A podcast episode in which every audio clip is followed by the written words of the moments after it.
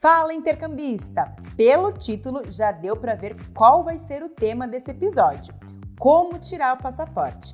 Eu trouxe o passo a passo do que você deve fazer para ter esse documento oficial em mãos. Um documento que vai te conectar com o mundo. Preparados? Apertem os cintos e vem comigo.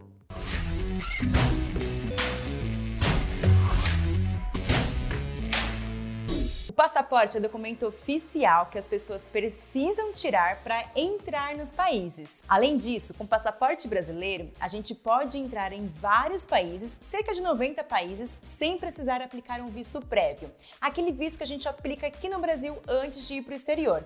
Até mesmo para fazer intercâmbio, tem alguns destinos que a gente não precisa aplicar visto até um determinado tempo, como por exemplo, Inglaterra, Malta, África do Sul. Pois é, Tá fácil fazer intercâmbio, hein? Agora, se você ainda não sabe como tirar o seu passaporte, que eu vou te detalhar passo a passo, muito simples, para você tirar esse documento oficial. Então vamos para o primeiro passo. Esse é o mais simples, é separar a documentação.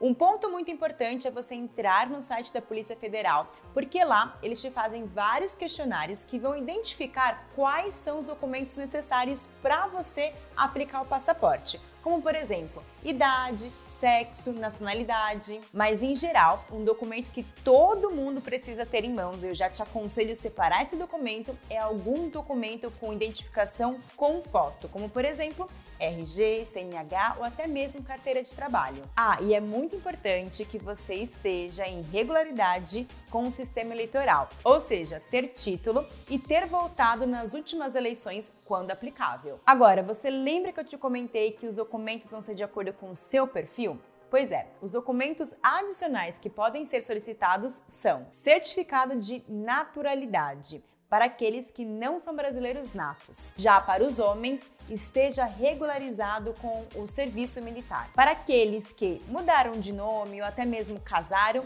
precisa estar com o nome correto no documento. Agora, se você vai precisar fazer um novo passaporte, é importante que você leve o seu antigo ou até mesmo leve algum boletim caso ele tenha sido furtado, roubado ou algo do tipo. Agora, se você é de menor ou pretende levar alguém de menor, você precisa ter autorização de passaporte de menor, precisa ter um documento de identificação de um responsável e para aqueles que forem menor de 2 anos, precisa ter uma foto com fundo branco de 5 por 7. E aqui acaba o primeiro passo. Muito simples, né? Agora vamos para o passo número 2 que também continua simples: cadastrar as suas informações no site da Polícia Federal. Para continuarmos, você primeiro vai ter que entrar no site da Polícia Federal. Vou deixar na descrição desse vídeo aqui embaixo o link para facilitar você entrar lá. E aí, entrando lá, você vai preencher os seus dados. O preenchimento, ele é muito simples, mas vamos te ajudar e vamos fazer juntos com você nesse vídeo, para que você não perca nenhum detalhe. Agora, se o seu interesse é fazer o intercâmbio, conte com a equipe da Fluency Pass para te ajudar em todos os processos. Eles vão te ajudar com detalhes como passaporte, escolha de um curso, de um destino, bom, enfim, tudo que você precisar para que o seu intercâmbio seja um sucesso. Lembrando que nós vamos passar por quatro telas durante esse preenchimento. A primeira tela é sobre os seus dados pessoais. Já na segunda tela, você vai inserir os seus documentos. Na terceira tela, você vai colocar os seus dados complementares. E para finalizar, você vai fazer uma revisão de todos os dados colocados nos formulários. Agora que já preenchemos os dados, vamos gerar a sua guia de recolhimento da União, ou seja, a famosa taxa do passaporte para ser paga. E para isso você vai precisar dos seguintes documentos: número do protocolo, CPF e data de nascimento. O valor atualizado no dia de hoje é R$ 257,25. Esse é o valor da taxa. Lembrando que a Polícia Federal pede para que os solicitantes esperem pelo menos cerca de uma hora para pagar a guia. E depois de ter preenchido seus dados, pago a sua guia, é chegado o quarto passo, que é fazer o seu agendamento. Lembre-se que a sua guia tem que estar paga, então tome cuidado porque ela pode demorar em torno de dois até três dias úteis para compensar.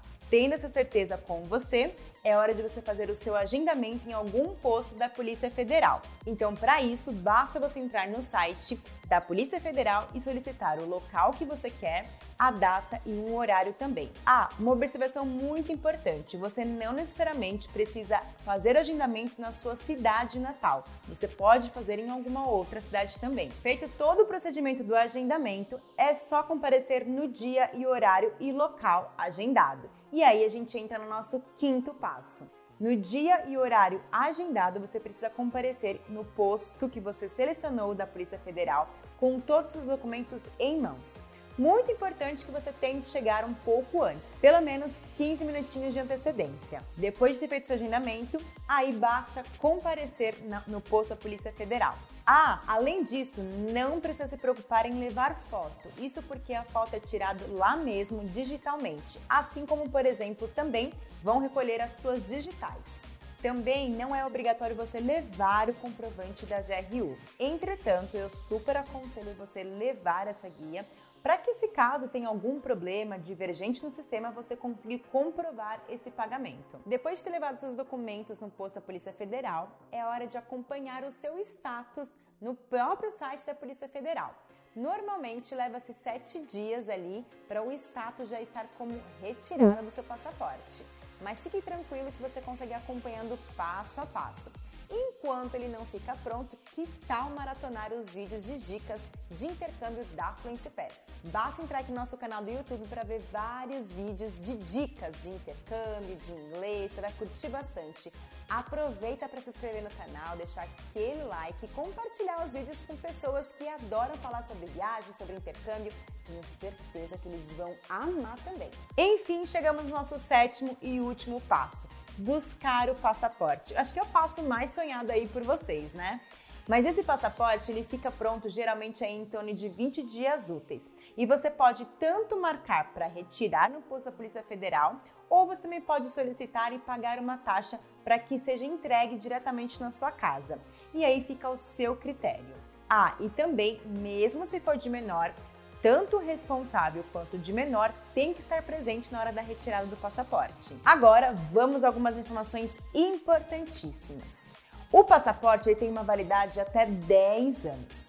Lembre-se sempre que não existe renovação de passaporte. Você vai sempre ter que fazer os mesmos passos, ou seja, venceu em 10 anos, vou ter que tirar um novo passaporte e fazer os mesmos passos. Há países que não aceitam passaportes se ele estiver nos últimos seis meses de validade. E você não precisa estar com o nome limpo no SPC ou Serasa para tirar o seu passaporte. Afinal, o passaporte é um documento oficial no exterior e é direito de todo brasileiro. Agora que você já sabe como como tirar o passaporte, já está um passo mais perto do seu intercâmbio.